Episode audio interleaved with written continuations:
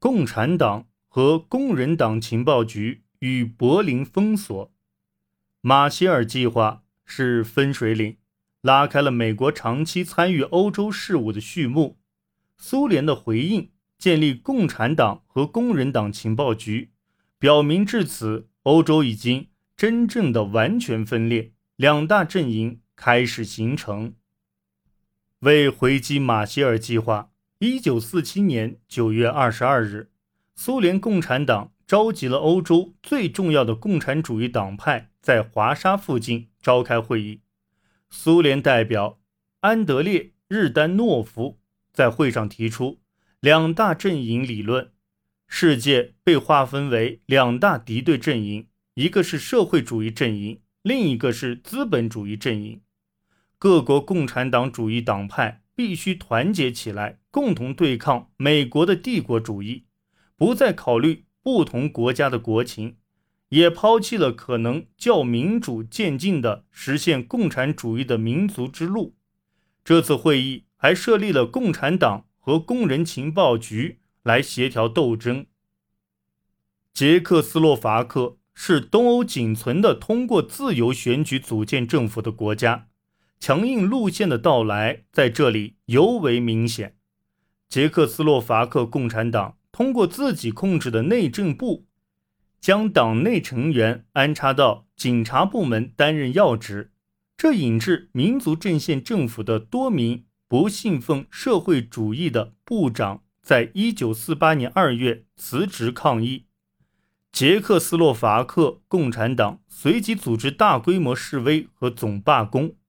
要求将反动派剔除民族阵线。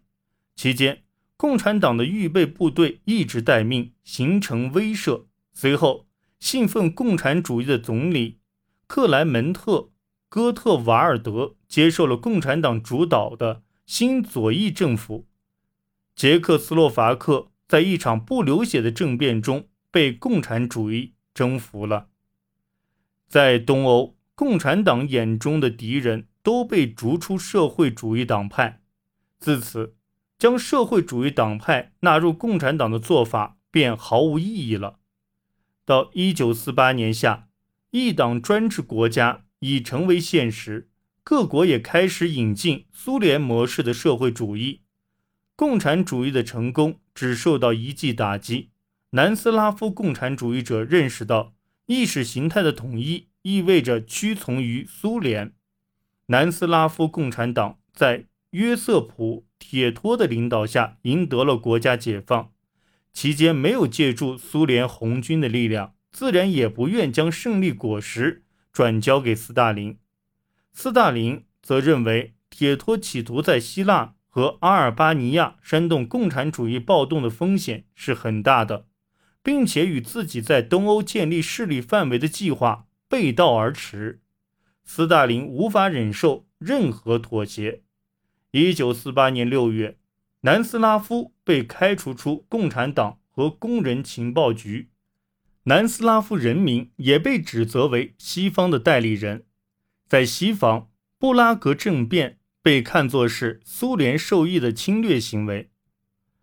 根据二战后的含糊承诺，捷克斯洛伐克从来没有落入苏联的势力范围。从这场政变可以看出，苏联是怎样利用切香肠战术，通过或多或少算是民主的方式拿下了一个国家，而无需出动红军的。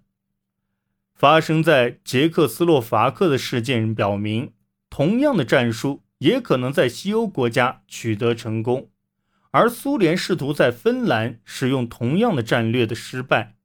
则让西方更加坚信，苏联不仅仅是要巩固自身的地位，更决心向外扩张。两大阵营在德国展开对抗。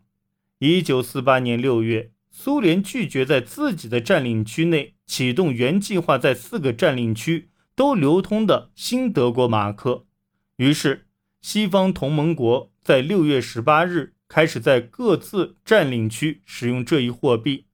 为了与苏联当局商讨货币问题，他们暂时未在柏林推行新马克，而苏联则希望借此机会拿下整个柏林的控制权。因此，以柏林属于苏联占领区经济的一部分的理由，禁止新马克流通。六月二十二日，苏联进一步要求在西方同盟国的占领区使用自己的新东德货币。作为回应，西方同盟国开始在西柏林推行他们的新马克。为了夺取柏林，斯大林随后封锁了西柏林通往西方占领区的陆路通道，城内的两百万居民的食物和煤炭来源被切断，供电也被中断。西方有影响力的舆论提出向柏林派遣装甲部队的建议。为了向苏联施压，美国总统杜鲁门下令将六十架轰炸机部署到美军位于英国的基地内，但这仅是一种姿态，因为这些轰炸机的炸弹舱还未加以调整，未能携带原子武器。不过，苏联的封锁也并非滴水不漏，通往柏林的三条空中走廊未被封锁。西方因而可以向柏林空运补给。斯大林原本希望迫使西方同盟国放弃柏林，但他并未进行坚决的尝试，也不想冒险开战。物资空运成效显著。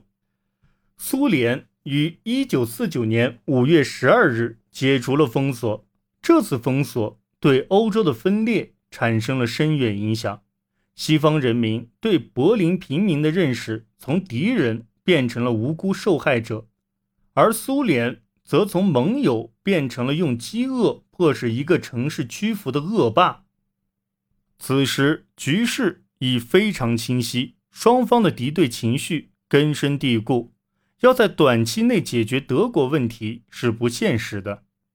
这也促进了1949年5月23日西德的成立。一九四九年八月，选举举行。一个月后，德意志联邦共和国第一届政府走马上任。作为回应，苏联于同年十月在其占领区建立德意志民主共和国。德国的正式分裂，标志着欧洲的分裂已是无可辩驳的事实。